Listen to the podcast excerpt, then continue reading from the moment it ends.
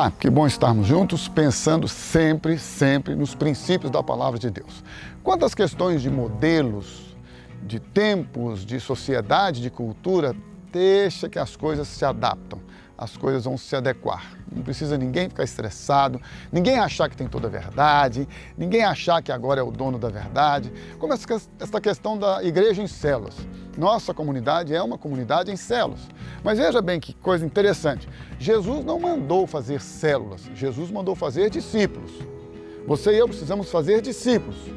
Nós não precisamos fazer células. Célula, célula é uma estratégia, um modelo que nós vemos nas escrituras sagradas, um modelo que a igreja adotou.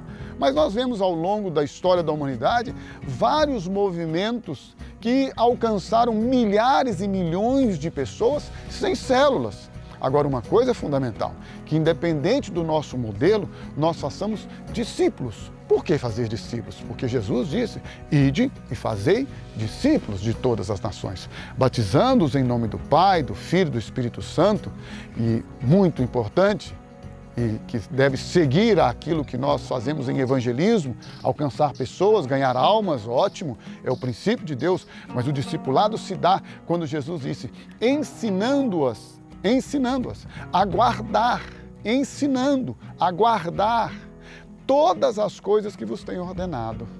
Então, este discipulado, este ensino, este caminhar lado a lado é fundamental para que não só sejamos discípulos, mas façamos discípulos. E lembremos-nos também que os discípulos não são nossos, os discípulos são de Jesus.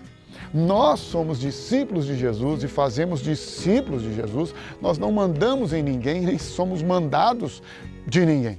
Nós, entendamos isso, somos discípulos de Jesus debaixo da cobertura de discípulos de Jesus que nos abençoam, que com a sua maturidade e experiência, com a autoridade que Deus lhes deu, para que agora possam nos ensinar, nos ajudar, nos orientar, para que nós possamos abrir nosso coração, compartilhar, para que nós possamos ser ajudados, termos parceiros, amigos de oração, amigos em quem, em quem possamos realmente confiar e a cada dia ser ajudados e a partir daí também ajudar porque o que de graça recebestes, de graça dai. Você tem sido chamado por Jesus para ser discípulo dele, não para ser um religioso, não para ser simplesmente alguém que diz que crê em Deus. É muito mais do que isso. É viver como discípulo de Jesus para a glória de Deus. Por isso, você já sabe, entrega teu caminho a Ele, confia nele, o mais, Ele o fará.